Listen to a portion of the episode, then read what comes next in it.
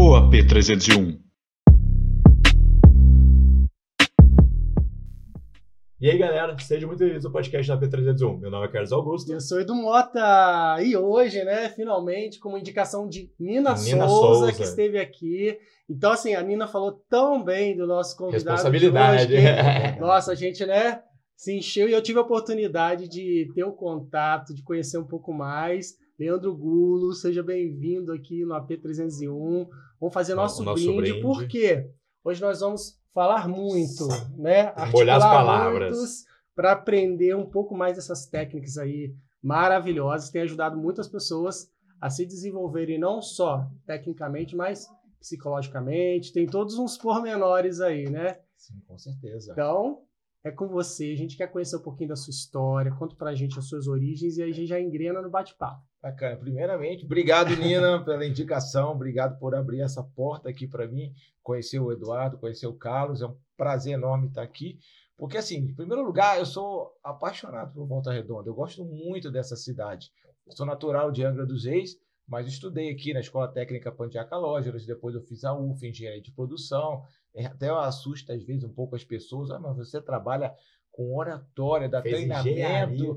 E- Mas você fez engenharia, depois fiz ainda gestão Você de seguiu o fluxo, né, de quem é de- da região aqui, CSN, né, área de indústria. Sim, ó, meu, Senai, fui sério. é. E assim, e é um trabalho fantástico, muito bom e muito feliz de estar aqui em Volta Redonda novamente, que é uma cidade que eu amo muito. Então, muito obrigado.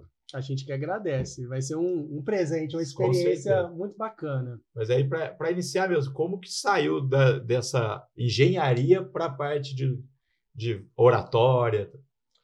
Olha, o Steve Jobs, certa vez eu vi uma frase, li uma frase dele que falava o seguinte, que a gente só consegue ligar os pontos depois quando a gente caminha e olha para trás. No início parece tudo muito disperso. Então, olhando para trás hoje, o que, que eu vejo? Eu sempre gostei de pessoas, eu sempre gostei de estar com pessoas, de interagir com pessoas. Então, mesmo quando eu fazia, eu fiz o técnico de metalurgia, depois engenharia de produção, depois gestão de projetos, eu sempre estava envolvido no meio das pessoas, ensinando coisas das cadeiras de exatas, matemática, física, química e tal. Também tive uma participação muito atuante em grupos jovens católicos. Então, isso me proporcionou que eu interagisse muito com as pessoas. E aí eu pensava realmente em ser professor, mas nem imaginava que seria professor de técnicas de comunicação e oratória. Então, dentro da engenharia, eu comecei a perceber o quanto fazia diferença quando você era um engenheiro, mas sabia se relacionar, sabia delegar, sabia mandar, sabia liderar, e quanto a comunicação fazia falta. Então, eu fui fazer cursos na área de comunicação e oratória, mais para um desenvolvimento pessoal. Então, comunicação não violenta, comunicação, Para oratória. diversos públicos Tantas, também. mas muito para desenvolvimento assim, pessoal, não nem passava Apresentar melhor o projeto. Sim, nem passava pela minha cabeça que um dia eu trabalharia com isso. Até eu brinco nos workshops, eu falo assim, gente, eu venho de uma família que inicialmente todo mundo ali veio só o segundo grau. A geração que foi para a universidade foi a geração dos meus primos. Então a gente cresceu muito com aquela coisa, ó, quer ter sucesso na vida, faça engenharia, medicina ou advocacia. Quem é dessas áreas sabe que não é bem assim que a coisa funciona. É verdade. Mas é, foi um passo para poder começar a ensinar. Na verdade, ele acabou acontecendo porque os colegas engenheiros viram que, poxa, você manda bem em reunião, em apresentação tal. Me dá uma ajuda com isso, você pode me treinar? E diferente de outros profissionais dessa área, que às vezes tem uma formação na área da fono- fonoaudiologia, psicologia, teatro e tantas outras, por ser já desse ramo da engenharia, a gente tem muito aquela coisa de, ó, vamos embora, ó, início, meio, fim, não, É assim, é para ontem, não pode. Então, assim, eu vi que tinha um nicho, existiam pessoas que queriam esse tipo de serviço, os clientes foram chegando e aí abriu um CNPJ e a coisa realmente deslanchou. Então foi assim que começou, de modo totalmente despretensioso. Pela procura Pela mesmo. procura. Não, não imaginava. E como é que foi construir isso, né? Toda a didática para poder aplicar no curso. Isso aí, baseado, lógico, no que você aprendeu, Sim. mas aí você se viu empreendendo ali. Como que montar isso, essa estrutura? Como é que aconteceu isso? Rapaz, a, a engenharia é maravilhosa, porque é engenheiro está aí assistindo, porque ela prepara a gente para tudo. Então, ela dá uma capacidade. Às vezes as pessoas falam assim para mim: Poxa, mas você não perde, perdeu tempo fazendo engenharia? Por que você não foi direto para talvez ser um fonoaudiólogo, trabalhar com outras coisas? Eu falo: Olha, eu não faria o trabalho que eu, fosse, que eu faço hoje se eu não passasse pela engenharia. Porque isso me deu um senso, não só como professor, como instrutor, mas também como o quê? Como alguém que gerencia um negócio. Resolutivo, né? Resolução de problemas, ver a coisa em processo, como é que tem início, meio e fim, como é que a gente organiza as coisas, o próprio conteúdo, que muitas vezes é um conteúdo muito denso na parte emocional, e uma vez eu ouvi um feedback de um engenheiro de uma grande empresa estatal, dentro de um treinamento meu, ele virou e falou assim: Cara, eu adorei, porque você colocou esses aspectos humanos que influenciam na fala, mas um aspecto processual. Eu consegui ver um processo naquilo, não ficou uma coisa tão, tão solta. Então, primeiramente, a engenharia me preparou muito para isso, para esse momento. Eu brinco dizendo com gestores que é o seguinte: eu adoro ministrar aulas para engenheiros técnicos, porque eu já tive do outro lado. Então já sei qual é. Muitas Como vezes, que eles vão escutar, né? Muitas vezes a gente que vem da área técnica fica naquela coisa assim, poxa, mas um treinamento comportamental, que saco, não precisava disso e tal. E não é bem assim. Mas nessa construção foi muito importante também o meu desenvolver como ser humano. Porque uma das principais dificuldades que eu tinha no início era, eu chegava no início para ministrar o curso, na minha cabeça era missão dada é missão cumprida. Você tinha que impor e colocar a propriedade ali. Era o meu você... ritmo. Não era o ritmo do aluno, era o meu ritmo. Então eu chegava assim, ó. Ele você... que lutasse para É, você chegou, eu tinha a meta de eu ouvia você, entendia a sua demanda, então eu fazia qual seria a emenda e vamos embora. Então não tinha esse, esse time. Então, eu lembro que com a minha psicóloga, a minha terapeuta, eu falava para ela, inclusive, a terapia é Bolsa Família. Todo mundo tem que fazer isso. Tem até os memes que falam que às vezes a gente acaba fazendo terapia pelas pessoas que não fazem terapia uhum. e convivem com a gente. Então tinha muito dessa coisa. Eu lembro que uma terapeuta, uma vez eu perguntei para ela, falei assim: olha, mas o que, que eu faço se as pessoas começarem a chorar? Porque o meu intuito era, vamos embora, cara, para de chorar, de pensamento, é isso aqui. Essa parte já foi. É, e aí eu comecei a perceber que não só o desempenho, o sucesso no meu trabalho, a, da execução do trabalho, dependia não só de um aspecto técnico muito rico, mas também de uma capacidade empática muito grande, de conseguir enxergar o outro, conseguir enxergar Conhecer a necessidade do outro. Não, eu digo assim, que quando a gente trabalha com fala, a gente inicialmente eu tinha a ideia que trabalhar com oratória com fala era um conjunto de técnicas. À medida que o trabalho foi aprofundando, eu fui percebendo o quão terapêutico isso é que não é só a fala. Eu sempre digo, eu achava que era um ditado popular, um aluno me falou que era um versículo bíblico, eu não tinha me atentado para isso, que falava assim: a boca fala do que o coração está cheio. Então, se a boca fala do que o coração está cheio, a fala não é um problema a ser resolvido, a fala é um sintoma. Quando você tem uma mulher, por exemplo, que tem uma fala muito doce, muito infantilizada, não é que a fala dela está infantilizada. Provavelmente ela está vivendo um período de infantilidade na vida dela. E aí é notório em várias outras áreas. Por exemplo, recentemente tinha um gestor que ele reclamava comigo assim: Leandro, eu estou nas reuniões e a minha dificuldade eu não consigo parar de falar. Eu tenho uma frear, reunião. né? Ele fala assim: eu tenho uma reunião, o gestor me pergunta determinada coisa, eu vou explicar, só que eu quero explicar tudo no detalhe, em colocar todos tudo, os aspectos que ele está tá, falando, tá, eu estou imaginando alguém. E aí ele chegava para mim e ele falava assim, cara, e o gestor às vezes me interrompe, o diretor, e fala: olha, não precisa mergulhar nesse detalhe todo, pode ser mais sucinto. E ele falava assim: por que, que eu não consigo ser mais sucinto? E eu falei para ele: olha não é aqui o escopo para entrar todo esse detalhe, e até porque eu não conheço todo aspecto da sua vida, mas eu arriscaria dizer o seguinte: olha só, quando você foi vale, você foi promovido, já está nesse cargo, as pessoas não têm dúvida da sua competência. O gestor já acredita, o diretor já acredita em você. O problema é que você acha que não é para tanto. E aí você está falando como justificando quase, ó, eu sei, eu conheço, olha como é que eu né? sei. Mas ele já validou, porque se ele não tivesse validado, você nem trabalharia naquela função. E muitas vezes é até involuntário isso, é sim, da pessoa. Sim. E eu é, falei, se querer reafirmar, né? E eu falei para ele, tecnicamente, o que, que eu diria para você? É fechar a boca. não tem mistério. Ah, como é que eu paro de falar ser prolixo? Cara, é fechar a boca. não, não tem, tecnicamente, é isso. Mas qual que é a questão? É que o fundo emocional é tão forte que é aquela coisa assim, eu acho que não acreditam em mim ainda, eu acho que ele não entendeu, não sei o quê, que você não consegue. Já viu aquela coisa que às vezes você encontra alguém, você nem conhece, a pessoa te fala, oi, tudo bem, só porque te tratou bem, você conta da sua casa, do marido, da esposa, do filho, você fica, caramba, por que, que eu falei tantos detalhes para alguém que nem me conhece? Porque você foi levado ali pela emoção. Então, trabalhar com oratória, claro, exige uma grande bagagem técnica, que é a engenharia, assim, toda essa oportunidade de reuniões de trabalho me trouxeram, mas que eu não faria também se eu não me trabalhasse como ser humano, porque exige muita sensibilidade. Que é um processo, porque a, até o momento da fala, tem todo um processamento aqui do que você vai falar, porque é muito diferente, inclusive em situações adversas, porque uma coisa é a gente conversar informalmente, eu, você, Carlão, aqui, né? É, ou fora daqui, tranquilo, mas quando a gente se impõe nesse trabalho, por exemplo, dentro de uma empresa, dentro de uma plateia, você tem toda uma questão emocional ali antes que pode interferir muito. Às vezes você está preparado, você sabe, mas é a questão nervosismo, a questão de ficar pensando em tudo que você vai falar, como que você vai falar para poder alcançar o que você quer, né? Ainda tem essa Até questão. isso que você falou da plateia, eu quando eu vou fazer algum treinamento e tal, eu me sinto muito, mas muito mais à vontade quando eu não conheço ninguém do que se tiver só conhecido. Não sei se eu. Você sente que as pessoas vão cobrar alguma É, não coisa? sei se é um julgamento ou, ou já vai com, com uma ideia do que eu vou passar. Então, nossa, quando eu não conheço ninguém, eu vou sossegado.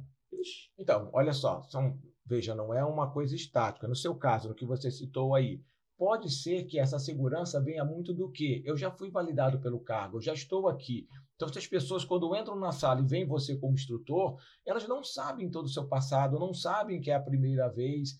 Então, assim, já chegou alguém antes, te apresentou e colocou lá, dificilmente eu não gostei desse instrutor. Eu Troca! vai fazer. Entende? Então, a gente já vai. É o caso de um médico, por exemplo. Quando um médico vai se apresentar, às vezes ele não dá tanto detalhe à oratória, fala mais monótono, perde um pouco. Mas por ser médico, isso já dá uma força tão grande que as pessoas já não levam em consideração. É uma chancela já muito Hum, grande. Já, né? então você já vi validado pelo cargo por alguém, isso ajuda muito. Aristóteles, Platão, Sócrates vai dizer muito de- que dessa coisa de que um dos aspectos da boa oratória é a credibilidade de quem fala. Uhum. Então, quando a credibilidade não está em jogo, é bem mais tranquilo. Nesse caso, Edu, que você citou, isso é, é muito interessante. Às vezes você tem, você está num lugar, num trabalho, você tem amigos, colegas, ri, brinca com todo mundo. Isso é até uma dúvida de muita gente. Leandro, eu estou aqui com meus colegas, falo, brinco, rio, converso com todo mundo, mas agora eu fui promovido a líder. E agora eu tremo, eu passo mal na hora de falar em público, de apresentar. Poxa, mas eu conheço todo mundo ali já há anos. Então, assim, não são pessoas estranhas a mim. Por que, que eu travo? Por que, que eu tremo tanto? Eu falei, ah, muito bem. O que, que acontece? Enquanto você está ali com seus colegas de trabalho, ao longo desses anos, você foi exercendo que papel? O papel de amigo, o papel de colega de trabalho. E esse papel de amigo, de colega de trabalho, o cérebro já mapeou tudo que poderia dar errado. Então, assim, zona segura. Só que agora, quando você foi promovido a líder, é como se você fosse promovido, virou estagiário de novo. Sabe quando você chega a estar conhecendo as pessoas, está se tornando amigo das pessoas ainda, a gente não fica inseguro? Então, só que agora você exerce um outro papel. Agora você é o líder. E como líder, você fica o tempo todo. Será que eu estou falando certo? Será que é isso mesmo? Será que eu estou errando? Então, eu brinco, um assunto que eu trago, um exemplo que eu trago que é muito interessante, é como se fosse, você é pai, é, é agora, o primeiro Sim. filho, não é? E o único, se tudo der certo. Luana, tá animada, Luana, pra mais Isso um? é, uma isso é uma decisão da mulher, depois ela só comunica. Não, ela não queria você. nenhum. Aí, ó, já Ah. estamos no lucro já. Então, o que, que acontece? Olha que interessante. Às vezes você tem aquela pessoa que ele é super tio, com os sobrinhos, brinca. Às vezes o moleque caiu, alguma coisa, e o pai, o pai mesmo fica apavorado e a gente que é tio fica, poxa, peraí, é de nada, eu levo no médico, isso aí acontece com criança. Só que ele está no papel de tio. Quando ele se torna pai, criança cai, aí treme e passa mal, porque é agora é o filho dele. Então isso acontece muito também dentro da dinâmica corporativa, quando a gente muda as funções das pessoas. Então o que, que eu falo para os alunos? As técnicas que a gente vai falar sobre elas aqui de oratória vão te ajudar muito a ter essa segurança, mas é você entender que isso é um processo. É como se você mudasse de empresa, mudasse de cidade, mudasse de. Então, todas essas mudanças, o cérebro está assim: meu Deus, eu não posso errar. O que, que pode acontecer? Então, assim, quanto mais você se expor e deixar o tempo passando, daqui a pouco essa sensação de que eu sou estagiário passa. Então, muitas vezes é falta de técnica, claro, que a gente vai conversar sobre isso, e outros é paciência com o processo. Uhum. Paciência Para poder ter a processo. prática também, né? Porque muitas vezes tem aquela questão da insegurança que te retrai. De breca, E muitas vezes a gente você quer aparecer, atuar, falar, mas você se retrai com receio dos julgamentos, da, dos questionamentos. Então, isso também é um. Porque é a gente quer que acertar. Bloqueia. Então a gente Você fica quer assim, errar, será que eu estou fazendo certo? Será? E infelizmente a isso. gente, a gente vive num tempo de uma. Acho que sempre vivemos, na verdade. Acho que agora a gente está tomando consciência disso, de uma carência de líderes. Porque muitas vezes a pessoa ela é ótima tecnicamente e tal, ela é promovida a líder e ela é jogada na liderança. Ela vai ser promovida a líder, mas não tem um mentor depois. Poucas empresas têm um sistema de que quem está acima tem uma, uma hora da semana para conversar com um recém-liderado, o recém que foi para líder agora, para validar, para orientar, para dizer que está no caminho certo, isso tudo. Poucas têm. Então, muitas vezes a pessoa é promovida a líder ou tem que tocar um negócio sozinho, assumir o Instagram sozinho, tem que falar com as pessoas, então, mas não tem ninguém mentorando essa pessoa. Aí ela fica mais insegura ainda se ela está no caminho certo ou não. Não Isso tem a ninguém para validar, não tem nada. então, é a validação. O que, que eu falo para as pessoas? A, a sociologia vai dizer o seguinte: nós somos seres sociais, ou seja, nós nascemos para viver em sociedade, não isolados. Dentro da pegando aqui um pouco aqui dessa realidade dessa cultura cristã, dessa vivência cristã religiosa, a gente tem o quê? Nós nascemos para amar e ser amados. Então, essa necessidade de validação, ela sempre vai existir. Não tem nada de errado com ela. Porque é como uma criança que no início, o que ela precisa? Amor, amor, amor, amor, amor, amor, carinho. Se ela recebeu muito desse amor, chega uma hora que agora ela para de ficar pedindo e ela começa a dar isso para os outros. Se chama maturidade. Então tem muita gente que pela infância, pelos pais, por tantas situações, não teve, não supriu isso, aí quando cresce transfere para quem? Para o chefe. E se o, se o gestor, ou o líder, ou chefe for uma pessoa mal intencionada, ela percebe essa validação, aí começa a manipular. Sabe aquela pessoa no grupinho que eu, eu sou gestor, eu tenho que pedir para ficar depois do horário. Não, vou pedir para fulano, para fulano, porque eu sei que ele não vai negar meu pedido. Vira uma troca, vira uma chantagem emocional realmente. Então, quando a gente percebe que essa validação é um processo natural, é humano, faz parte, porque ninguém é uma ilha, qual que é a sacada agora? Eu, muitas pessoas estão procurando a validação aonde? No lugar errado. O líder está procurando a validação em quem? Nos liderados. É como se um pai estivesse perguntando para o filho: eu estou sendo um bom pai? Eu estou fazendo tudo certinho? Ele não tem como dizer. E até porque o filho vai puxar a sardinha para que lado? Pro dele. Exatamente. Com certeza. Entende? E muitas vezes você vai ter que dizer que não. Então, um pai um, de primeira viagem ou uma mãe, o que, que é legal? Ela ter um outro pai, um outro mãe, mãe com mais vivência para conversar. Você não acha que eu peguei pesado? Você não acha que... Então, isso vai validando, vai consolidando e a coisa vai fluindo melhor. Meio que uma troca com os pares, igual Com a gente certeza. fala, né? Analista com analista, é, supervisor com supervisor. Mas você isso. tem que ter alguém que te valide, entendeu? Então, nas técnicas de comunicação e oratória ajudam, mas entender que a fala não é um, um problema em si. É o, o buraco é mais embaixo. Por exemplo, olha, tem a questão da postura corporal. Você fala sempre da postura, de abrir o peito, aquele negócio todo e tal. Eu, quando eu comecei, com esse ritmo de trabalho muito doido, eu comecei a perceber em algumas fotos que eu ficava com o ombro assim, meio torto. E quando eu ia tirar foto, eu ficava com, com a cabeça um pouco projetada, mas era uma tentação de, na, na ânsia de querer acolher as pessoas. E eu olhei as fotos e falei, cara, isso não tá legal. O professor de oratório, eu todo empenado, né? Eu falei, peraí. E aí fui procurar ajuda, a Gisele, uma excelente profissional na parte de RPG, e aí eu fui procurar para me endireitar. Eu falei, Gisele, ó, acho que eu tô meio empenado aqui, me ajuda aqui e tal. Ela olhou, ela falou assim, Leandro, ó, seu caso vai ser muito tranquilo. Eu falei, "Ah, mas o meu vai ser muito tranquilo? Por que o meu é muito tranquilo? Aí ela falou assim, porque o seu é só físico, não é emocional. Eu falei, mas como assim o meu é só físico, não é emocional? Tem que é, o que é emocional? Eu falei, tem, porque tem gente que chega aqui curvado e quer ajeitar a coluna. Só que quando eu vou tirar a pessoa, vou trabalhando a pessoa, eu percebo que é uma pessoa totalmente introspectiva, tímida, fechada, meio assim, botada. Então, assim, não adianta eu trazer a coluna dessa para o lugar se o emocional está jogando a Tá coluna jogando dela o para cérebro frente. mesmo o joga. cérebro, Porque- ele comanda o corpo Não, inteiro. ele é O corpo é um reflexo do, o corpo é um reflexo das suas emoções, dos seus pensamentos. Então, quando eu tô- estou Enquanto trabalhando, ele fala isso, a gente vai se ajeitando Não, na quando cadeira. ele falou assim, eu não vou encostar só para ele não achar que eu fiz só porque ele falou. E aí, quando a aqui. gente vai trabalhando, a gente vai percebendo que, por exemplo, no curso próprio de oratória, que eu ministro cursos presenciais ao final de semana, no, no Rio de Janeiro, de 9 às 9 da manhã às 6 da tarde, ou online também. Então, dentro do curso, eu falo: abre esse peito. Levanta a cabeça, vamos lá. E vezes para a pessoa é muito difícil fazer isso. Então, eu percebo, não é só físico. Tem essa questão de. Assim, mas, e é engraçado, que quando eles abrem e levantam, eles falam assim: gente, eu não estou sendo soberbo, vocês não estão sentindo que eu estou meio assim, nariz em pé, todo mundo, nossa, tá ótimo.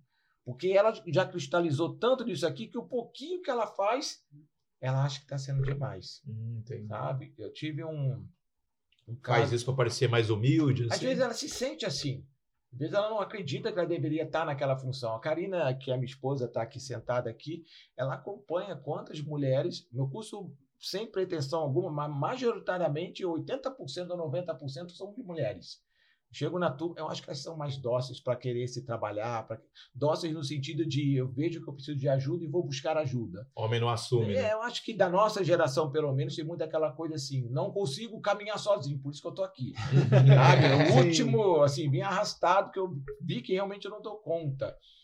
Eu tive um aluno, também me marcou muito, que é, ele é engenheiro, e o que, que acontece? Na verdade, ele era técnico e foi promovido, quer dizer, foi promovido não, ele terminou a faculdade, ó, vamos lá, ele era técnico e ele fez faculdade de engenharia. Quando ele estava para receber o, o CREA dele, aquilo tudo, ele se candidatou para um processo seletivo de trainee em uma grande empresa na parte de óleo e gás. Hum. Ele, ele não esperava, mas ele foi chamado logo para a entrevista. Pra, ele falou, caramba, mal saiu, ele já vai pegar, ele já tinha uns 30 e pouco, quase 40 anos.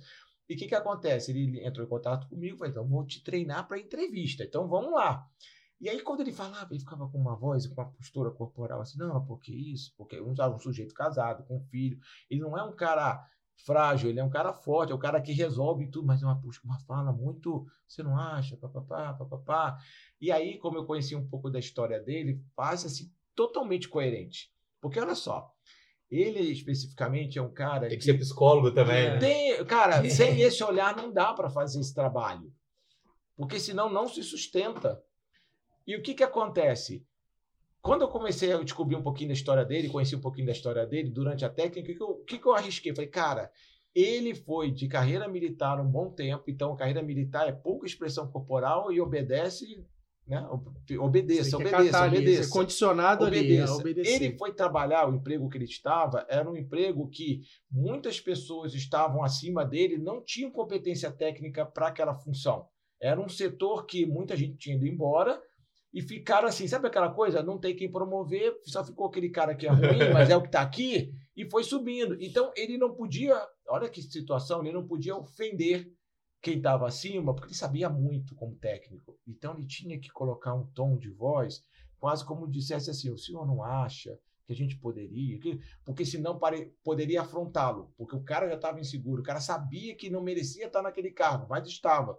Então ele foi se condicionando a ficar com uma fala mais suave, uma postura mais de pobre coitado, para não ofender o cara, senão ele ser mandado embora que, que aconteceu? Que fica passasse mais de soberba que não era perante soberba. o chefe dele. Na assim. verdade, o chefe não deveria sim, ser sim. o chefe dele. Ah, então, pera, o chefe dele entenderia como soberba. Isso. Saber Esse cara vai tirar meu lugar é. daqui. A chance dele brilhar é muito grande. Isso aí ele teria problemas, talvez. O que, que ele fez? Ele foi suavizando a voz cada vez mais e foi fazendo isso cada vez mais. Inconscientemente. sem ele perceber. Ah, Quando ele veio fazer treinar para entrevista, eu falei assim, fulano, então vamos lá, ó vou simular que eu sou entrevistador. Agora eu vou olhar para você e vou fazer uma pergunta e você vai responder assim. Aí eu falava com ele assim: Fulano, mas por que você quer fazer, quer esse cargo de engenheiro aqui nessa empresa e tal? Ele foi falar assim: é porque eu quero contribuir com a empresa. Não, para, para, você vai falar disso. Você vai falar o seguinte: eu quero esse cargo de engenheiro aqui porque eu quero ser gestor daqui a cinco anos, porque meus conhecimentos técnicos na área X, Y, Z, é isso que você vai falar. E aí, quando ele foi falar, eu quero ser. Bota ênfase nisso. Aí ele, eu quero ser engenheiro porque eu quero ser gestor. Ele começou a chorar. Só de eu abrir a postura e botar uma ênfase nele, ele começou a chorar. Ele se emocionou. Por que, que ele se emocionou? Porque ele tocou aonde? No condicionamento emocional. Mas eu posso, é quase como fosse assim, eu posso querer? Eu estou tanto tempo nessa Não, postura. E tudo é energia. É, então, assim, eu, eu até estou lendo o livro O Segredo da Mente Milionária, tem uma parte que fala justamente sobre isso. Tem os exercícios assim, você tem que falar bem alto o que, que você quer. Ele fala, fala isso, isso e isso. Porque ele falou que quando você fala com, com propriedade, que Convicção. você fala com, isso mexe com todo o organismo. E isso mexe com o emocional, isso conduz todas as energias aí para isso que você está falando. Eu acredito que seja mais ou menos nessa linha aí. Quando você valida, você acredita, você ganha força, né? Você se empodera. O que, que eu estava É. fazendo ali? Quebrando o condicionamento emocional, que era a raiz do problema, por meio das técnicas de oratória. É claro que eu indiquei para ele o seguinte, cara, vai fazer uma, um processo terapêutico, vai, vai, porque tem mais coisas Plus, ali. né? vai fazer mais coisas aí. Mas nesse primeiro momento, eu falei, cara, você tá percebendo que o que você tá acreditando é mentira? Você é capaz, você tem uma bagagem técnica excelente, você. O caminho natural é você se tornar gestor. O errado, se- o errado seria o contrário. Então não tem nenhum pecado em você falar que você quer Você, ser tem, gestor você merece isso, você tem o direito. Isso. E assim, né? Quem quiser que procure também o Sim. fazer por onde para estar ali naquela condição que ele tá. Sim, são muitos e muitos casos assim. Então é um trabalho muito interessante. Tanto é que depois, ao longo do meu trabalho desse de oratório, eu fui procurar, fui fazer formação em psicodrama, que é uma pós-graduação na área da psicologia de dois anos, para quem atua com educação, com dinâmicas de grupo, atividades, jogos, e depois também uma formação para terapeuta de dois anos. Então, não que eu pense em clinicar propriamente, mas eu vi o quanto esse olhar de sacar que não é só uma dificuldade técnica, mas o que está ali por trás e ajudar o aluno, faz muita diferença no meu Mas já, trabalho. já teve o caso contrário também, o cara que era muito pra frente, eu falei, calma, Miguel. É, Você dá precisa dar dá uma, uma freada aí. aí na energia. Às vezes a pessoa tá muito positiva para um lado, aí você tem que dar uma Frear ao um pouco. inverso. É, isso é engraçado. É. Teve uma aluna, eu falo que são os alunos solares. Que é aquela pessoa que é pura energia. Ela chega, ela fala, não sei o que e tal. Essa que pessoa não precisa de curso de oratória. Precisa, porque, veja, a gente tem que trabalhar a adequação. Quando eu veja, falar, eu falo para mim. Se eu tiver de falar, a gente fala até sozinho. Agora, se comunicar, já entra um outro na jogada. E se entra um outro na jogada, já não é mais o eu, já não é mais só eu. Agora é o quê? É um eu, um tu, para virar um nós. Então, se eu não conseguir me equalizar contigo, sintonizar com você, Tem uma mensagem no meio não tem aí. né? nós. Não tem nós. Então, assim, a gente no processo de comunicação tem que procurar isso. Tem gente que é muito assim, aberta, muita energia, muito não sei o quê. Não tem nada de errado com isso. Mas se você fosse, por exemplo, se você quiser, ah, quero ser animador de festa infantil, quero ser promoter, quero ser trabalhar com eventos, quero trabalhar numa área de produção, cara, nota 10, porque isso soa dinamismo. Agora, eu quero ser um consultor financeiro, cara, não vai rolar quero ser um advogado empresarial. Não vai rolar. Você pode até ser, mas você tem que perceber que essa energia muito exacerbada vai conflitar com o estereótipo que as pessoas têm na cabeça, que é aquela coisa, já viu? Você vai a um médico e aí de repente, imaginou? Você vai ao médico, quando você entra no consultório, tá o médico com um jaleco cheio de sangue. Você vai ficar naquele consultório? Provavelmente você vai embora. Por quê? Pode ser que tenha socorrido alguém, mas qual é o preconceito que vem na sua cabeça? Esse cara Ele um atende mal pra o cara caramba. atende mal, é um carniceiro, não tem cuidado, isso tudo. Então as pessoas vão ter esse julgamento no primeiro momento.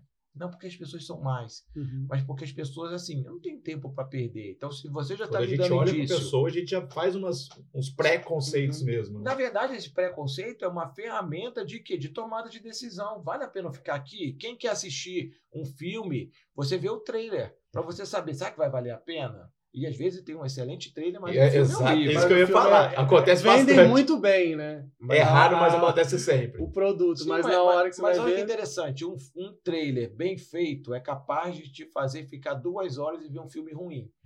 Porque você fica assistindo o filme e fica assim, não, Na não é possível, confiança não é de que vai possível. melhorar, né? Vai mudar, vai melhorar, vai melhorar. Agora, um trailer ruim, você nem assiste Já o nem- filme. Desperta a vontade. Então, esses alunos que são mais solares, qual que é o trabalho com eles? É perceber que a energia deles é maravilhosa. Só que dependendo da área de atuação deles, eles vão conflitar no primeiro momento com esse estereótipo. Então, é como se fosse assim, abaixa a energia, diminui a expressão corporal, diminui o tom de voz. Depois que você ganhar a confiança da pessoa, aí você pode relaxar um pouco. Mas de início, não. E tinha uma aluna em especial que me marcou muito. Ela veio do, do Piauí e tal, para fazer a mentoria comigo num hotel no Rio e tal.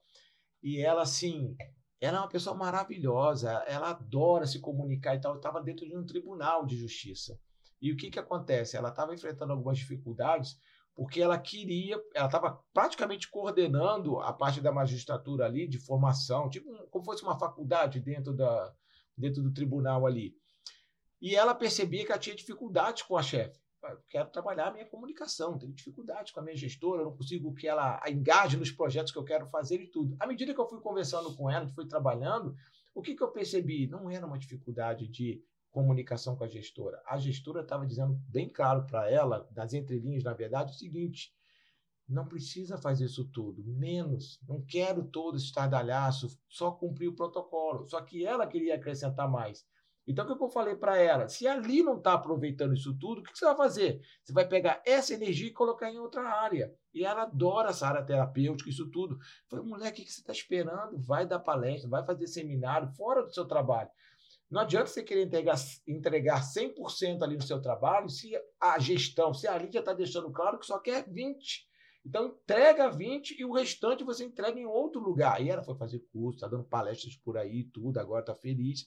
Mas quando eu estava lá no Rio ministrando treinamento com ela, a minha esposa estava junto, e no último dia a gente, ah, vamos à praia, comer alguma coisa? Tá. Quando a gente chegou à praia, a gente ficou ali, era nove horas, ali em Copacabana e tal, sol, e bem. E ela virou e falou assim: ai, vamos embora. Aí eu falei assim: ó, por que, que você já quer ir embora? Era 10, 10 e pouco. Ai, tá muito quente. Aí eu falei, não, perdi a oportunidade. Eu virei e falei assim: é mesmo? Mas quer dizer, então, porque tá muito quente, a gente vai embora, a gente não vai poder ficar. Ah, esse sol tá demais. Aí eu falei, que quer dizer que o sol, quando ele é demais, incomoda e afasta as pessoas da praia? Claro que a fábrica. Aí ela se tocou. Eu falei, então, de vez em quando a gente tem que ir lá e botar uma persiana no sol. Então, de vez em quando tem que dosar um pouco. Você está percebendo que a necessidade de dosar essa energia, porque senão você afasta as pessoas? É um trabalho muito bonito. É, cara. e é algo que impacta também. Então, eu acredito que esse seu trabalho ele tem essa vertente, né, de trabalhar os dois polos. E, e é muito legal porque você falando isso, é, você amplia o seu leque de ferramenta para justamente trabalhar a pessoa como um todo. Então, isso é muito interessante. Você foi buscar conhecimento em outras áreas para agregar no seu produto, no seu processo, né, na sua didática. E até por falar nisso, é, queria que você falasse um pouquinho das, das técnicas né, que a gente ficou de, de abordar um pouco melhor, né, mais no detalhe. Queria que você falasse como que é esse processo, o que, que você utiliza para fazer o diagnóstico. Sim, a primeira é bacana. A primeira coisa é a gente trabalhar a questão da nossa linguagem corporal. Porque eu falo para as pessoas, o corpo é a primeira coisa que as pessoas verão. Então, assim, a linguagem corporal é muito importante desse processo de oratória. Porque, como eu falei no início, toda vez que você encontra uma pessoa pela primeira vez, ela vai te validar, ela tem alguns estudos que vão dizer o seguinte: quando a gente encontra alguém pela primeira vez, a gente fica entre dois pontos. O cérebro, da parte mais instintiva, fica entre dois pontos. É uma pessoa confiável, uma pessoa que vai me apunhalar. Tem que ficar esperto com essa pessoa, posso confiar nessa pessoa. Esse é um ponto. E o outro ponto que ele fica alternando é: é um possível parceiro sexualmente para mim, alguém que eu vá construir algo ou não. Então, a gente sempre, quando conhece, por mais que a gente não queira admitir, a gente, quando conhece alguém, fica nesses dois extremos. Ou é alguém que eu possa me envolver, namorar, isso tudo, casar, ter filhos e tal, ou é alguém que eu tenho que tomar cuidado. Então, quando a gente encontra as pessoas, a gente olha com esse olhar, a gente vê a primeira coisa o que é o corpo. Eu digo quando as pessoas vão é fazer. É, é instinto mesmo, né? Porque veja, o cérebro está focado em quê? Em sobrevivência. Então, tudo que o cérebro olha, ele olha com a questão da sobrevivência. Então, num primeiro momento, tanto é que às vezes a gente vê certas situações, a gente tem medo, pô, não deveria ter medo, mas você demora um tempo para processar racionalmente, uhum. mas emocionalmente vem na hora. Já viram aquela pessoa que às vezes passou dificuldade muito na vida amorosa e aí, quando dá determinada situação, a gente fala que é um gatilho. Acontece um gatilho, a pessoa já sente o mesmo tremor como fosse da outra vez. Quem vivencia síndrome do pânico, ansiedade, isso tudo, sabe do que isso eu estou é falando. Então, assim, o corpo reage na hora. Então, veja, num processo de estágio e emprego, a pessoa entrou na sala, o gestor já olha, já vi que não vai valer a pena essa entrevista.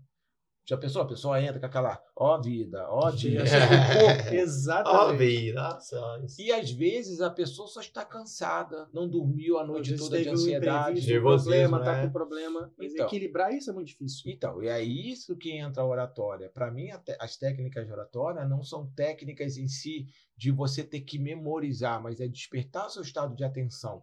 Então você vai começar a perceber o seguinte: o primeiro item que conta muito numa oratória bem feita é a linguagem corporal. Então é, mas que gestos usar? É aí que eu falo para os alunos o seguinte: depende do seu nicho. Se você é alguém da área de eventos, de produção, uma, uma, coisa mais dinâmica, geralmente são gestos mais amplos, gestos mais abertos. Não pode ser uma pessoa que quase não tenha gestual.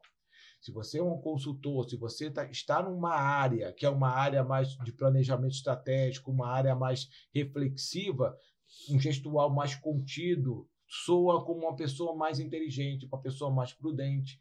Então, o que, que eu falo para as pessoas? Olhe o nicho que você atua, ou o nicho que você quer atuar, identifique quais são os padrões que são validados ali corporalmente. Entra a roupa, corte de cabelo, isso tudo. Ah, mas eu não quero fazer igual as pessoas. Tudo bem, mas você vai pagar um preço.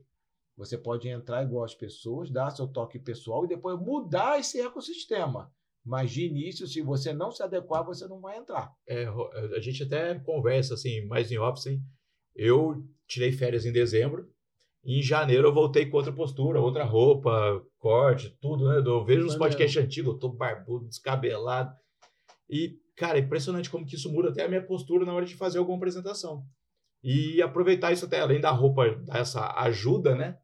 É, eu, até, eu não sei, eu sou muito fã do pointer, do, quando eu estou fazendo uma apresentação. Eu, que eu, primeiro que às vezes você está longe do computador. Eu odeio ficar, pode passar, pode voltar. Volta aí, não, peraí, foi muito. Não, pode passar. Eu acho que isso quebra o, o meu ritmo, que às vezes eu já estou com a, com a historiazinha ali preparada, mas eu não sei o que fazer com a mão, assim, eu não sei se eu faço assim, se eu faço assim. Por isso que eu acho que o pointer vira um, um ponto seguro para mim, um porto seguro para mim ali, entendeu? Em uma apresentação, via de regra, o que, que é o interessante? Numa conversa mesmo, numa apresentação, numa reunião, é manter sempre os braços abertos, soltos eu falo para as pessoas, gente, não tem que inventar, não é a posição do mestre Miyagi, não é nada de bicho de cabeça. É soltar. Por quê? Olha a nossa fala. A nossa fala já traz isso. Eu estou de peito aberto para você. O que é alguém de peito aberto, de cara limpa? É alguém que está aqui sem receio, sem medo. Então, quando você está apresentando e começa a fechar o corpo, começa a cruzar braços, bota a mão no bolso, bota a mão para trás, ou fica se escondendo, isso instintivamente passa para quem está sentado o que? Ele está inseguro, ele não está à vontade, ele está Ou ele não entende ali, muito do que ele está passando. Ou ele não né? entende. Então você abre uma brechas para a pessoa entender o quê? Que qualquer conotação é uma conotação de que, cara, eu não devia estar tá aqui. Eu estou com medo, eu não sei, isso tudo. E aí geram dúvidas e a pessoa às vezes te enche de perguntas. Então o que, que é legal? Manter uma postura aberta. O pointer pode usar? Claro que pode. É melhor do que ficar, olha, Passa aí, passa aí. Claro, o que, que acontece? É a mesma coisa com o microfone. Esse, nessa turma agora desse final de semana no Rio, um aluno me perguntou: e o microfone? Que que como é que eu faço com o microfone? Que lá os alunos treinam sem microfone. Isso é Rapaz, maravilhoso. o microfone e o pointer ia ser ideal, que eu é já vi as duas cenário ideal, porque ali você é obrigado a trabalhar, porque quando você tem um ponto de segurança, isso te facilita, igual a questão do pointer. A gente brincou uma vez. Folha na mão, papel na local mão. Local que tem. É púlpito, né? Tem gente que fica escondida atrás do púlpito, você nem vê a pessoa. O que, que é, qual que é o risco desse? Ainda mais se fizer uma apresentação com PowerPoint maravilhosa, como que você faz do PowerPoint. As pessoas vão sair de lá lembrando de todo o PowerPoint, quão bonito é o PowerPoint, querendo fazer igual, mas não lembra quem apresentou. Imagina, eu falo para os alunos, toda reunião, toda apresentação tem que ser uma venda sua. Claro que você Sim. vai levar o resultado que a pessoa precisa, mas é usar isso tudo para que o gestor, seja quem estiver lá, olhe você e fale assim: nossa, os resultados foram ótimos, gostei da apresentação, mas pela sua análise, pela sua fala, pela, pela forma como você apresentou, eu vejo que você tem potencial para muito mais do que o cargo que você está ocupando. Então, é, é, vender que você tem uma visão mais gerencial e não só operacional. É, e falando no caso de apresentação, eu gosto muito de apresentar em pé também. O sentado, não sei se a postura acaba. Não, veja, olha só, vamos lá. O que, que acontece com o microfone? Você pode ficar segurando com o microfone? Claro que pode. Agora a questão é: o que não pode é você ficar com o microfone e aí a gente olha lá, sabe? A pessoa fica. Igual o repórter que não sabe que, que faz a pergunta assim e depois tira. Quer dizer, você não percebe. O pointer também pode usar? Pode. Só que qual que é o problema? Se por um lado isso, ai meu Deus, 50% do meu problema está resolvido, porque é só não mexer isso e exige atenção. Ou está com o pointer aqui. Por um lado tem isso, por outro lado, o que, que acontece? Você perde 50% da sua capacidade de expressão corporal. Porque as mãos são o recurso mais poderoso na hora que você está falando. Se você ingessa uma mão, você reduz em 50%. Aí sobrecarrega quem? A voz. E aí, se você não for uma pessoa habilidosa em modular a voz, não ficar com aquela voz linear, que negócio. Um o que, que acontece? Fica mais enfraquecida. Então, de via de regra, por exemplo, nos cursos, eu treino sem microfone. Porque eu falo, estou te treinando no pior cenário que é você não ter microfone, nada disso. Se você tiver um microfone, é melhor dos mundos. Segura, mas se você puder, pegue um pedestal e coloque, bota o microfone é aqui. Isso que eu falo, tem mas microfone deixe as suas mãos soltas, porque isso é muito importante na comunicação. Só que assim como elas estão soltas, você não pode ficar apertando, batendo. As mãos têm que estar relaxadas. Pode sair assim sem querer, né? Tem gente que faz isso. Não, e coisa até pior. Então, tem, tem. Então é preciso ter um cuidado mesmo, né, com as mãos por Sim. conta disso tudo. A, as mãos são uma ferramenta poderosíssima. Só que se você não tiver cuidado, o tiro pode sair pela Tira atenção. Eu tive Sim. um aluno uma vez. Ou tem aquele negócio, ah, a gente, a gente subiu as vendas e faz o, sentido contrário, assim. Né? Sim, né? porque a pessoa não está atenta. Eu tive um aluno no cenário empresarial, era uma turma jovem, pessoal de óleo e gás. E o que, que acontece? Eu lembro que na época estava dando um tititi danado, pelo menos lá no Rio, dessa, desse negócio dos homens agarrarem as mulheres no, no carnaval. Hum. Era não é não, não, é não. Sei, enfim.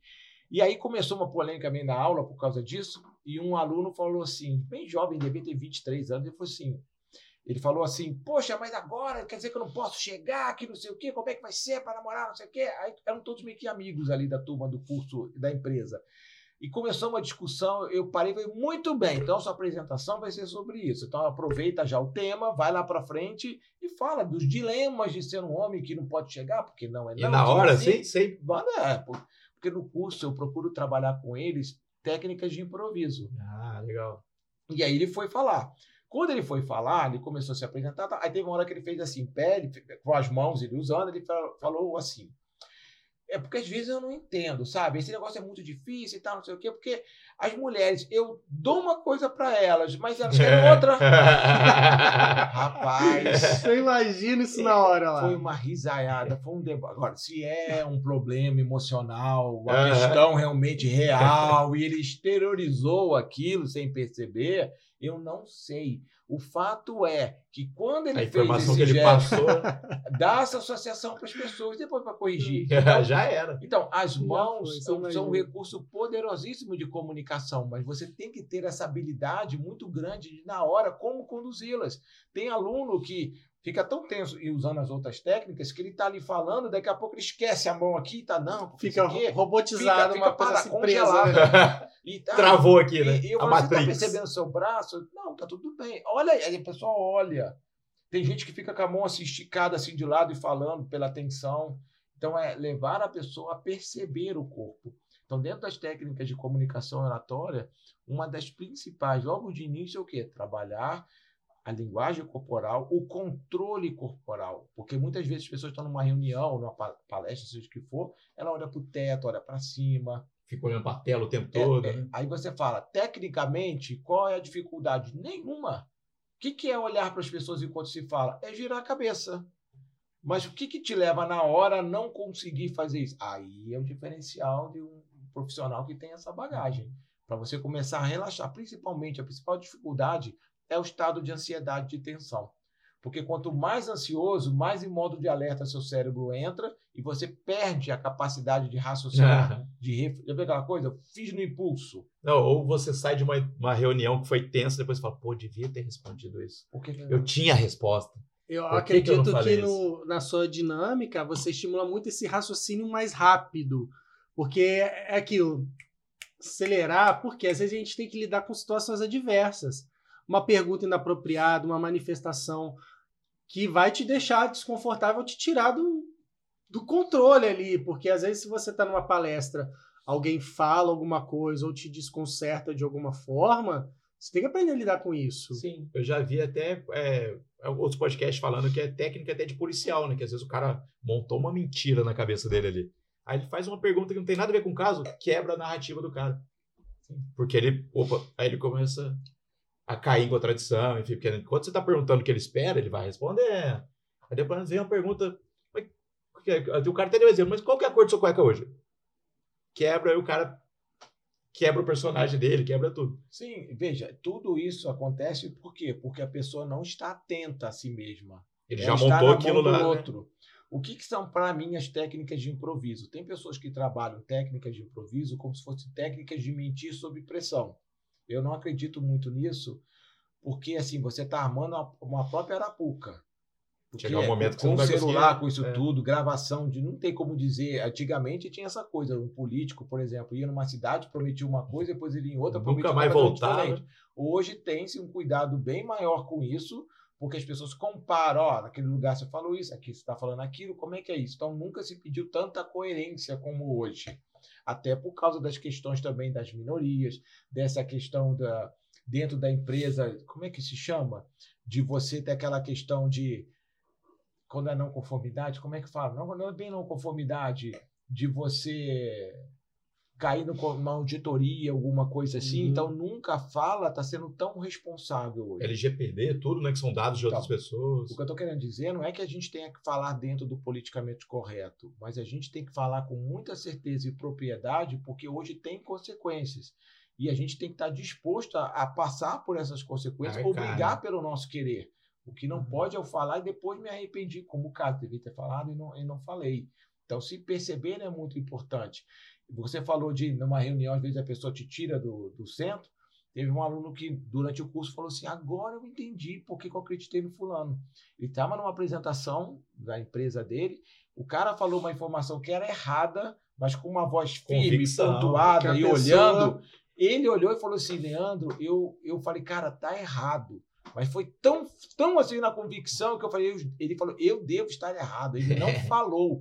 Quando ele saiu da reunião, ele foi direto no manual olhar lá e viu que ele estava certo.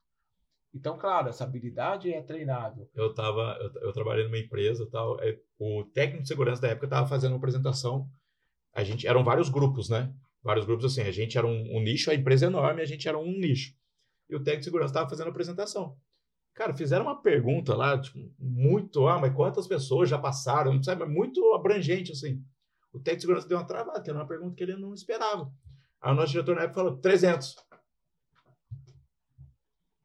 ok segue o jogo Aí na hora que terminou, ele falou, cara, não faço ideia quantas pessoas passaram. Tem como a gente contar. Fala com convicção, depois a gente dá um jeito. Fala que você errou, vai re. Olha, Mas era isso. Fala com convicção que... E olha que interessante, aí você tem um outro exemplo muito bacana da visão operacional para a visão gerencial. Muito técnico de segurança, nesse caso, esse técnico provavelmente ele estava preocupado com o quê? Com um número exato.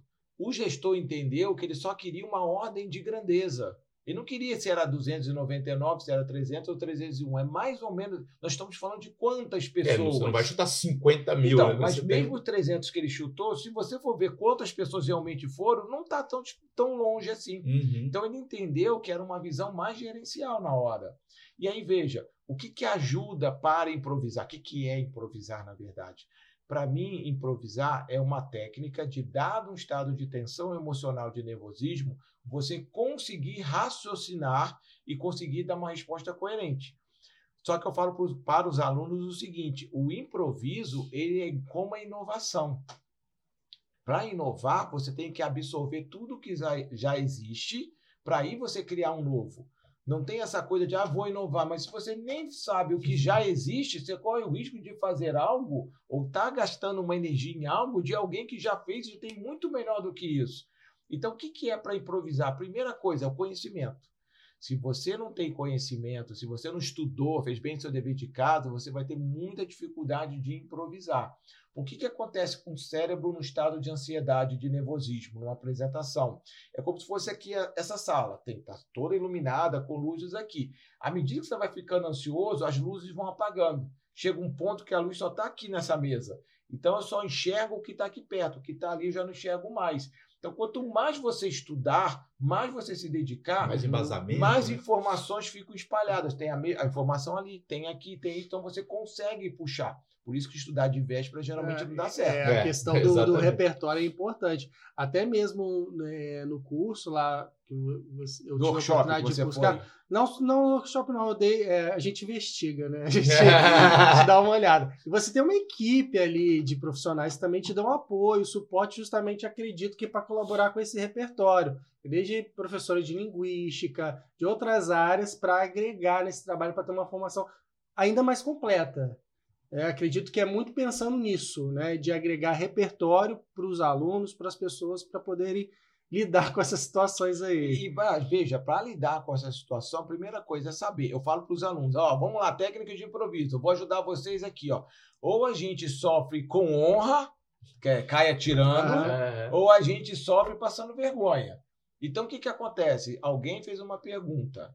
Era minha obrigação saber? Putz, eu deveria ter estudado isso, eu não sei. Tô com a, como a gente diz, né? Com a bunda na janela, tô pedindo para apanhar.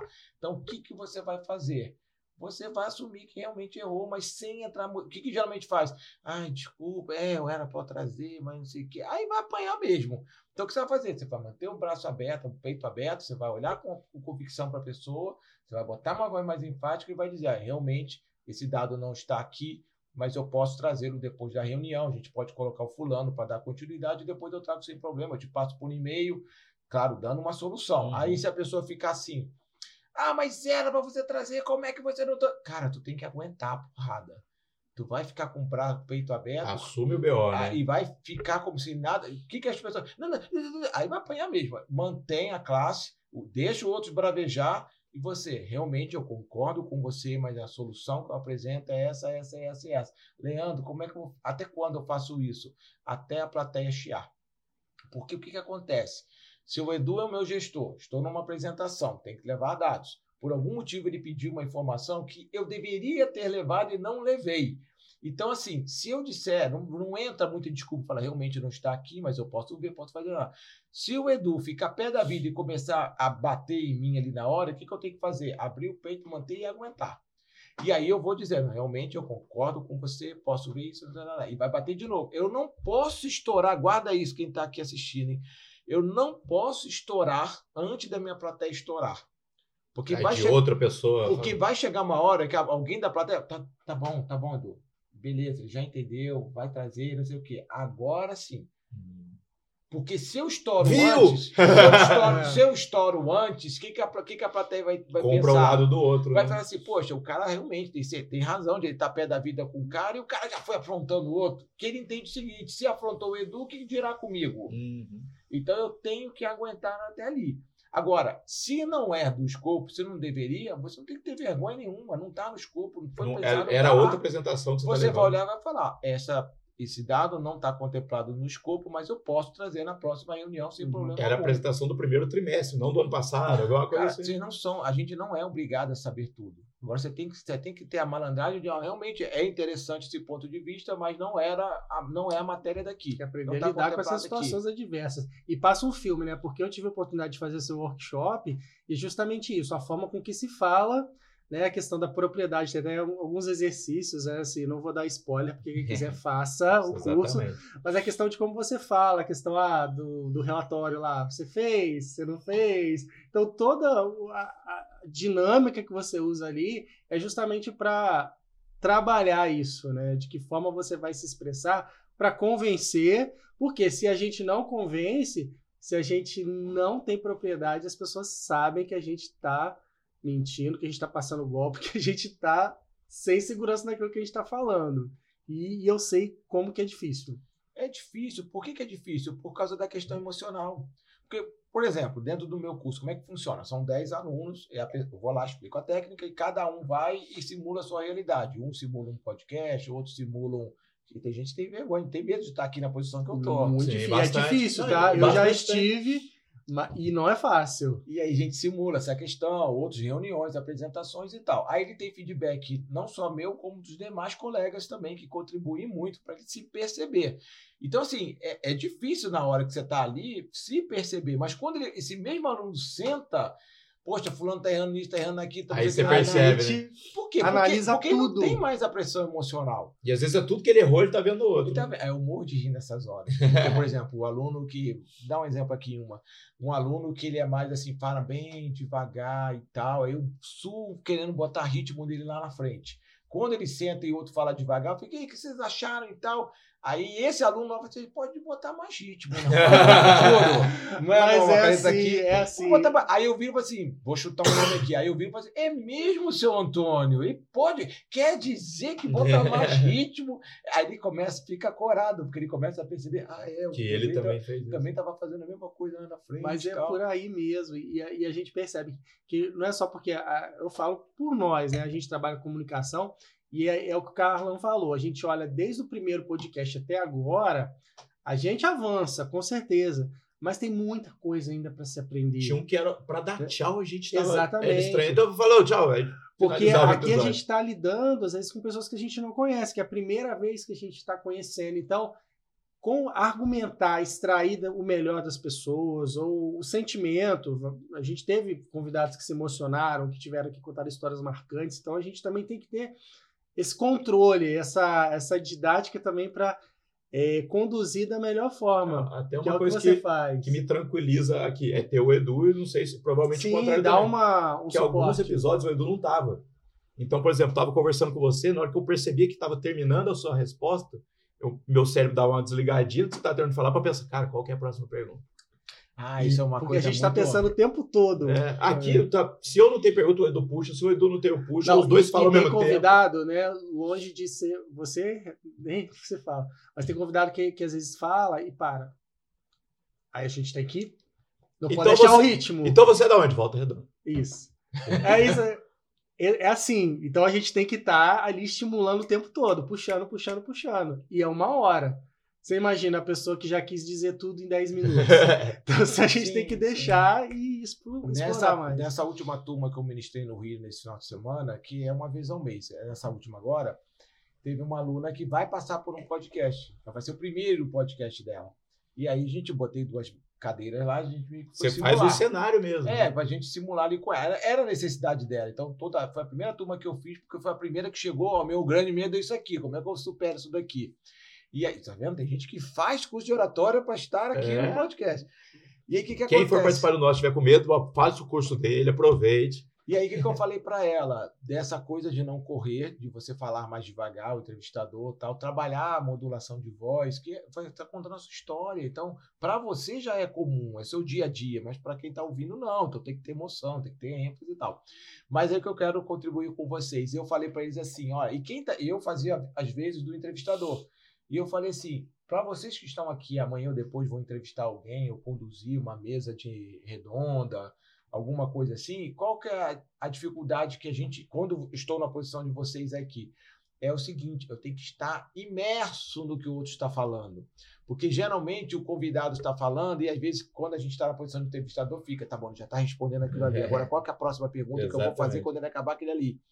E se eu não, se eu estivesse inteiro na história que ele está contando, eu ia perceber, caramba, posso aprofundar aqui, posso puxar nisso aqui. Não, é hora que de câmera desligada, a gente conversava, conversava, conversava, conversava. Na hora que começava, dava essa, esse medo, porque aqui Uhum. não tem roteiro. É por isso que a, A gente gente, não gosta muito de perguntas. roteiro. A gente já ouviu várias vezes. Vocês têm que ter um roteiro. Hum, Eu, eu particularmente não gosto. Por quê?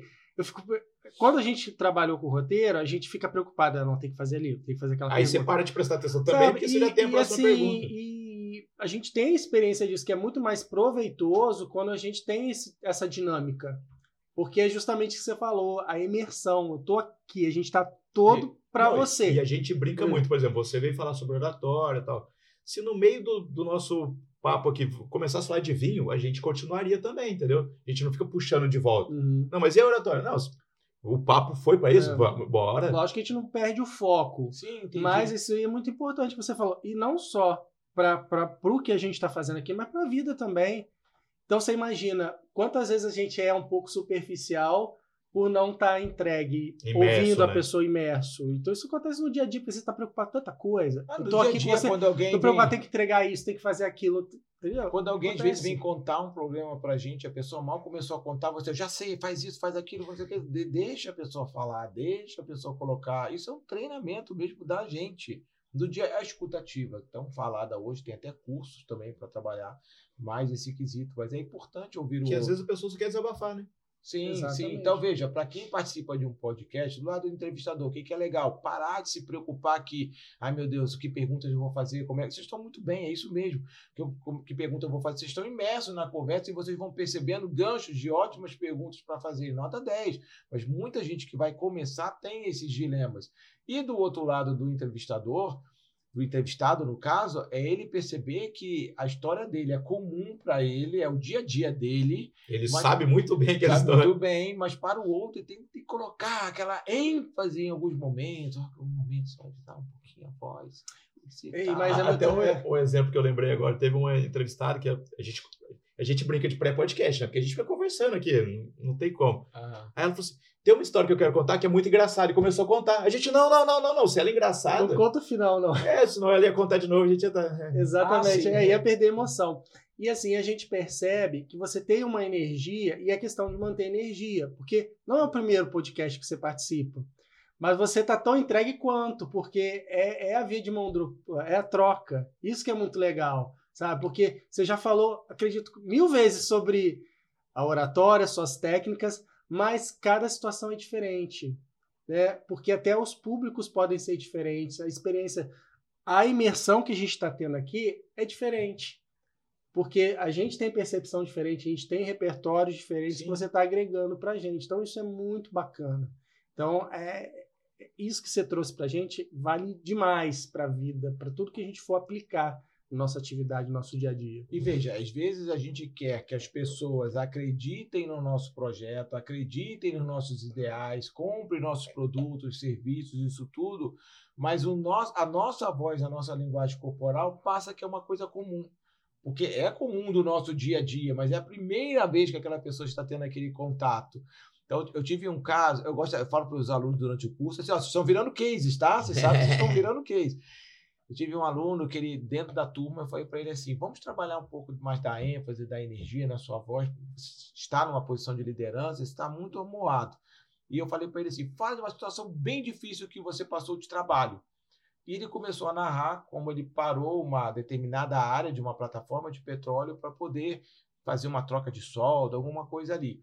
E ele falando assim: não, aí eu tive de pedir para parar determinada área de produção dentro de uma plataforma de petróleo porque a gente teve que retirar determinada chapa de aço para fazer uma outra solda, porque deu um problema, foi um trabalho que demorou tal. E aí né, calhou de nessa turma ter uma gestora, uma diretora, na verdade, assim, fodástica, assim, da área de óleo e gás de outra empresa. Ela não se aguentou, ela falou assim, ah, peraí, cara, como é que você fala que você está parando uma área de produção assim com essa calma? Eu já estou aqui passando mal, porque na posição dela, falou em parar a operação, isso tudo, já pega. Só Tudo que co- começa a acarretar com essa pausa. né? Sim, aí o que, que eu tava, que eu aproveitei, a, a riqueza do curso são as experiências dos alunos. Então, dentro dessas situações, eu vou trazendo outras técnicas.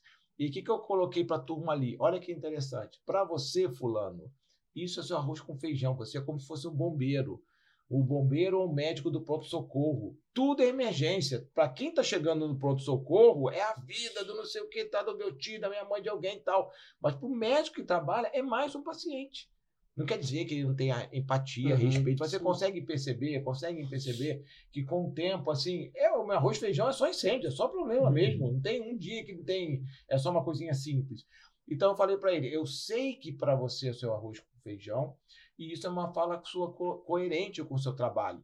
E até porque quando você vai conversar com o seu gestor, seu chefe que está dentro dessa pegada, não precisa você botar tanta ênfase, tanta energia, porque ele já sabe da gravidade da coisa só pelas palavras. Olha, a área vai ter que parar para isso. Ele já sabe a gravidade. Agora, Não vai parar à toa. Então, mas ele sabe a gravidade. Agora, quando você vai falar para um público externo, com essa paz que você fala com o seu gestor, sou o quê? Que você não está nem aí, que você não está interessado. Então, nesse cenário, você vai ter que botar mais energia, mais entusiasmo, mais dramaticidade na sua fala. Eu, eu olhava para ele e falava assim: eu sei que você está achando que é frescura, mas não é. Imagine a seguinte situação: eu sou médico, o Eduardo é um médico. Você tem um familiar que está no pronto-socorro. Eu chego para o Eduardo e falo assim: Eduardo, a gente, doutor Eduardo, a gente vai ter que abrir o coração do paciente fulano de tal, trocar lá, botar uma válvula, fazer isso, uma cirurgia longa. ela pode durar várias horas, talvez ele venha a óbito. Então, a gente vai ter que ver alguns procedimentos e tal. Eu não estou sendo desrespeitoso com o paciente, é que eu não preciso conduzir o, o Edu pela modulação de voz para trazer a seriedade do que a gente vai enfrentar. Mas quando eu for falar com você, que é o filho, é o pai de quem está ali passando, se eu chego e falo, olha, o seu Mané vai ter que fazer cirurgia, são quatro horas, talvez ele venha a falecer. E a gente vai ter que. Passa por uma coisa o quê? De insensível, de carniceiro. Uhum. Então, com você, eu vou ter que chegar e falar: olha, seu pai vai passar por uma cirurgia. Essa cirurgia vai levar em torno de quatro horas e talvez ele venha a falecer. E a gente vai ter que ver. Entende? É arriscada. Então, então, arriscada. Eu vou ter que ter esse tato, essa sensibilidade de com a voz mostrando que seu pai não é só mais uma pessoa, eu estou aqui preocupado, eu tô de... Mas com o Edu eu posso ser mais direto, não, entende? Eu, uma vez eu fui acompanhar, já fui várias vezes acompanhar a cirurgia, né? Porque às vezes a gente tem que ir lá e tal. Cara, até no, no próprio parto da Luana, é mais um dia para eles. eles tão, e aí, final de semana, o que, que você fez? E abrindo a barriga lá. Sei o quê?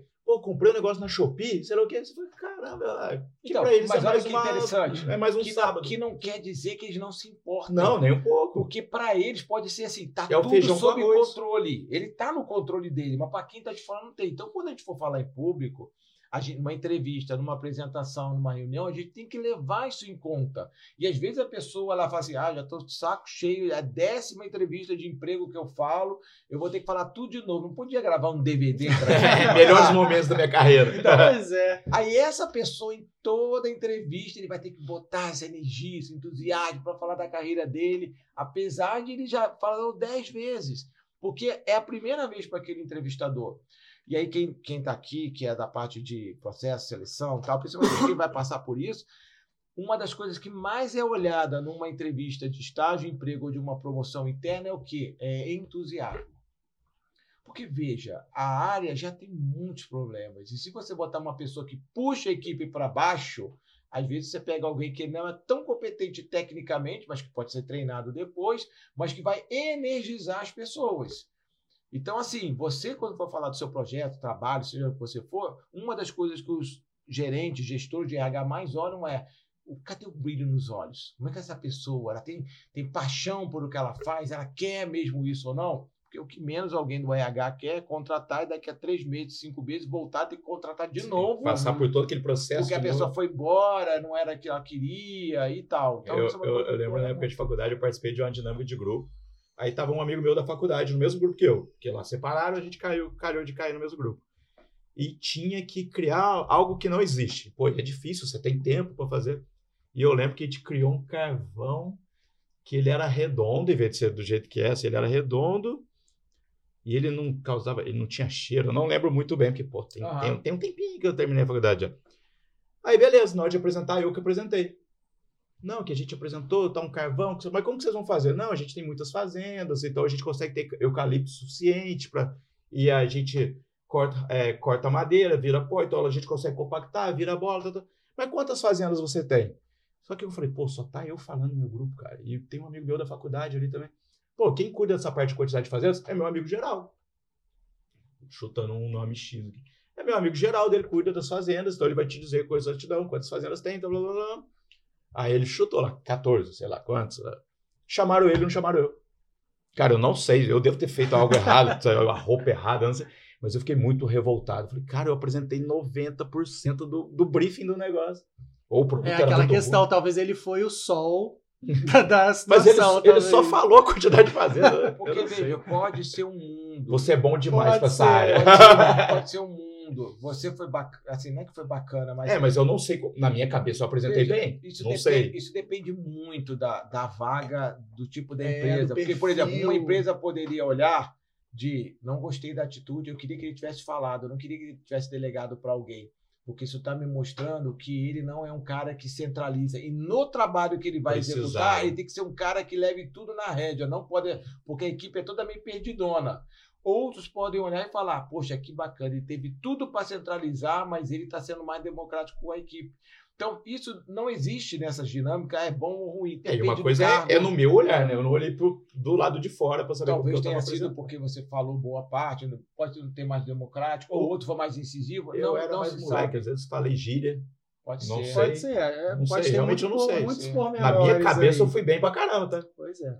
Você falou de, de gíria, uma coisa que acontece muitas pessoas ficam tipo, tipo, tipo, tipo, tipo, tipo. O que, que eu falo para os alunos que sofrem com isso? Os profissionais que sofrem com isso. Ou, uh, né? É, e o que, que acontece? O tipo, ele é um vício muito característico de jovem, de adolescente. Então, ele infantiliza a pessoa, a sua postura perante os outros. Então, assim, se você é um profissional, principalmente uma mulher, se tiver muito esse sorridente, tudo usando tipo, bota a pessoa ainda mais infantil. Então, tipo é uma coisa que tem que ser eliminada, não usar mesmo. Agora, no barzinho, com os amigos, com o trabalho, sem problema algum. Agora, esse ficar. É, então, eu queria. Isso As é péssimo. É para é para você pensar, né? Mas olha só, olha, olha, olha o problema da situação, da, da questão aqui esse uh, esticar, lembra? Que é só de ver ele fazendo assim, eu já acho diferente, porque a gente acostumou já com a fala dele. Uh, por que que, que que acontece? Lembra que o outro está sempre olhando, ou sou um parceiro, ou alguém que vai fazer, se é, vai me atacar ou não vai. Então, o que que acontece? Quando essa fala de uh, é, e a gente lê, a gente associa com o quê? Muito da nossa infância. Quando eu, onde é que você estava, Carlos? Eu estava. É. É, uh, e pode ser que você estivesse lembrando, que você não lembra nem que você almoçou ontem, ou pode ser que você esteja inventando. Inventando para sair então, da situação. Então, aí, na dúvida. Então, né? o que, que acontece? A gente já vem com a nossa vivência social com isso na cabeça. Esse prolongar é ou está inventando ou está tentando lembrar. Só que quando você vai para um cenário empresarial, eu sou um gestor, você vai me passar informações e, com base na sua informação, do Eduardo e dos demais, eu vou montar um relatório para o presidente. Se eu tiver de bancar entre ele sabe e só está com dificuldade de lembrar, ou ele não sabe e está chutando porque não, tá, não quer tomar um esporro meu aqui, qual você acha que eu vou bancar? Já vai no pior cenário já. Pior, porque a gente vê esse risco. Então, e às vezes você está prolongando só porque você está cansado. só que eu não vou pagar para ver. Entende? Então, essa fala uh, e que você às vezes pode estar usando realmente para pensar, que a gente tem essa mania de ficar quase como puxando Buscando o pensamento. Né? Só que quando você faz isso para pensar ou para inventar, as pessoas, de modo geral, não vão bancar que você está só cansado e não lembra. Vai, esse cara, não sentir firmeza nesse cara. E vai, e vai o quê? Não levar a sério. Às vezes, quando um gestor, um líder, vai falar com um funcionário, olha, você, Edu, não vai poder tirar férias. Olha só, dois jeitos. Edu, essa, Edu, mês que vem, eu sei que eu tinha prometido as suas férias, mas esse mês realmente você não vai poder tirar. A gente vai ter que ver outra data. Aí o Edu vira e fala assim, poxa, mas eu queria... Edu, não tem o que fazer. Realmente é isso. Aí passa o diretor, na, o meu chefe acima, o meu gestor, seja lá que for, da área, ele vai ficar assim: ah, não vou falar não, porque realmente ele falou tão convicto. Agora, se eu falo com ele assim, Edu, aquela suas férias do mês que vem, a gente não vai, já, ó, não vai poder tirar, porque não deu nem firmeza, né? a gente vou ter que ver ainda e a gente vê outra data e tal. Aí deu, pô, mas não dá, não, não, não dá. Entende? Isso eu sou para ele o seguinte: ele nem parou para falar das minhas férias, ele nem viu nada. Ele que tá querendo tirar ele, mês que é, vem. Que tá. o que acontece quando ele vê o diretor, ele vai parar o diretor. Diretor, não sei se o Leandro te falou, mas não sei do que. Então, muitas vezes o bypass acontece. confiança. Porque o meu tom. E às vezes eu só estou cansado, preocupado que a produção parou, aconteceu alguma coisa. Então, veja, esse estado de atenção, que é a palavra que eu mais bato na tecla dentro do curso, que é o que presença, presença, presença, é para o nosso dia a dia. Senão você está trabalhando no computador, está na reunião tensa, brigando e tudo, daqui a pouco vem seu filho, papai, o que foi? não tem nada a ver com ele, mas você não percebeu ou não estava atento que o cenário mudou. Então, falar bem em público vem em, assim, ponto principal, falar bem em público está muito baseado no quê? No seu estado de presença fala bem que se percebe bem. Primeiro, primeiro lugar é isso. Leandro, uma hora é pouco para você, tá? Porque, ó, se deixar, a gente vai aqui, porque, assim, é tão rico o conteúdo que você traz pra gente, e eu acredito que, assim, a gente explorou, acho que 30% do que você tem aí de conteúdo, de bagagem, não, mas foi maravilhoso. Então, assim, até por conta do, do tempo, nosso equipamento ele não suporta tanta, tanta informação. Mas uh, eu queria que você falasse um pouquinho do, dos cursos, do que está vindo por aí, das novidades, para a gente poder né, até é, encaminhar as pessoas que querem conhecer o seu trabalho. O Instagram está aqui, né, Carlão, na descrição. Tá na descrição. Mas fala para a gente aí dos projetos. O que está vindo por aí? O que, que acontece? O, os cursos são presenciais no Rio de Janeiro, no sábado e domingo, para até 10 pessoas. Então, é praticamente uma mentoria em grupo. A próxima data agora vai ser dia 8 e 9 de julho, lá no Catete, no centro do Rio. E a gente tem também a modalidade online, que são encontros uma vez por semana, são seis encontros para apenas seis pessoas. Então é mais restrito ainda. Mas em Volta Redonda, eu vou ministrar um curso presencial nos mesmos moldes do Rio de Janeiro, que vai acontecer ali na Universidade Cruzeiro do Sul, ali no Aterrado. Vai ser agora no dia 17, 16, 17, o final de semana desse aqui. Vai ser muito bom. E na semana seguinte, dia 24 de julho, eu vou fazer. 24 de junho, né? 24 de junho, eu vou fazer um workshop de oratória dos mesmos moldes que você fez. Bacana. Até 40 pessoas, durante 4 horas, a gente trabalhar várias técnicas de comunicação e oratória. Então, quem quiser participar, o link do workshop tá lá no meu Instagram, que é Leandro. A gente pode colocar aqui também. No... Ah, obrigado. leandrogulo.oratória, G-U-L-L-O. Tá lá o link lá na bio. E quando for fazer um story divulgando, pode marcar a gente que a gente ah, reposta também. divulga. É isso. E o curso presencial tem no Rio tem aqui em Volta Redonda. Em Volta Redonda está com um valor super promocional, praticamente a metade do que era no Rio de Janeiro inicialmente.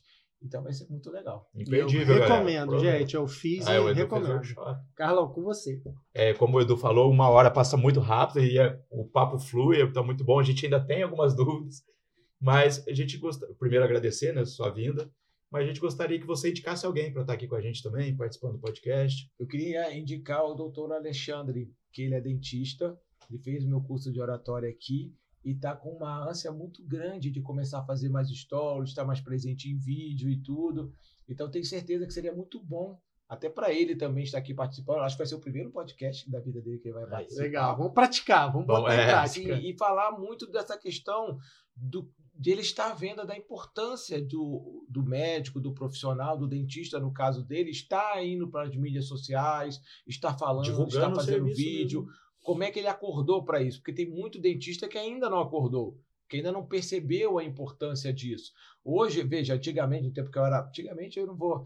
Mas assim, quando eu era mais jovem, geralmente a gente perguntava o quê? Ah, eu quero ir num dentista. Vem nas listas amarelas. Né? O pessoal deve, talvez muita gente nem sabe. Que lista, que, é, que, que lista é essa? A lista amarela é um livro dessa grossura, com indicação, ou mesmo perguntava para um amigo. Hoje ninguém pergunta. Você vai no Instagram e coloca lá no buscador dentista, volta redonda, ou no Google. Mostra o mais perto da sua casa. E aí o que você faz? Você vai lá olhar se ele tem stories, se ele tem fala, se ele tem vídeo, dependendo. Isso aí já não sei que firmeza. Se não tiver não rede social, você já não. Que, mas olha só, isso não é um malefício. O que, que a rede social está fazendo? O que a gente fazia antigamente, que era assim: ah, você vai me apresentar alguém, uma garota legal, como é que ela é? Você tem foto dela aí? Você tem não sei o que dela? Passa o Orkut dela. É, era a mesma coisa, só que agora eu não dependo mais de alguém para me informar. Eu tenho que estar na palma da minha mão. Acesso. Então, o dentista, o médico, estar nas redes sociais é vital para o negócio, para o trabalho dele. Não, talvez para captar clientes em si, mas conquistar uma autoridade, uma notoriedade no meio dele, ser levado a sério para congressos, seminários. Então, um tema possível para o doutor Alexandre é trabalhar essa questão. Como é que ele despertou que realmente tem que estar, de querer fazer vídeo, está começando a, fazer isso. na rede social. Até para despertar outros dentistas que ainda, ah, não, não quero saber disso não. Por que, que ele viu a importância nisso? Pô, muito bom. Doutor Alexandre? Doutor Alexandre. Alexandre está mais que convidado, hein? Maravilhoso. Leandro, muito obrigado aí pela disponibilidade, por enriquecer ainda mais o nosso conhecimento, nosso repertório. Eu tenho certeza que para quem está assistindo também foi muito importante. E a gente, pelo seu trabalho, que vai além da oratória, é, é muito mais é, profundo, como você disse. Eu tenho certeza que quem tiver acesso ao seu conteúdo vai ter um aprendizado que vai ser importante para a vida, não só no aspecto profissional, mas do pessoal como um todo também. No podcast aqui, uma hora já aprendi pra caramba, imagina Exatamente. Para a gente encerrar com esse astral ainda lá em cima, suas considerações finais. Quero agradecer a vocês que assistiram, que eu pude contribuir com o aprendizado na vida de vocês. Então, assim, foi feito, foi pensado com muito carinho. Agradeço a você, Edu, por ter participado lá do workshop de oratória, ter vivenciado lá também o Carlos, por, por o convite de estar aqui. A Nina, que foi a minha aluna Nina, no curso Nina de oratória aqui em Volta Redonda, nos primórdios aqui de Volta Redonda, quando fui fazer o curso aqui. Então, assim, meu muito obrigado. Foi um prazer estar aqui com vocês. Obrigado mesmo. A gente agradece. E com essa energia, né? Nós somos hoje as Solares, né? É, exatamente. Ter, a gente deixa o gostinho de quero mais. Vai ter parte 2, eu ah, já tem tô que ter, tem que ter. deixando esse spoiler aí. Então, fiquem ligados, porque teremos Leandro Gulo aí nos próximos episódios aí, mais pra frente, tá? Tchau, gente! Tchau. Valeu, galera!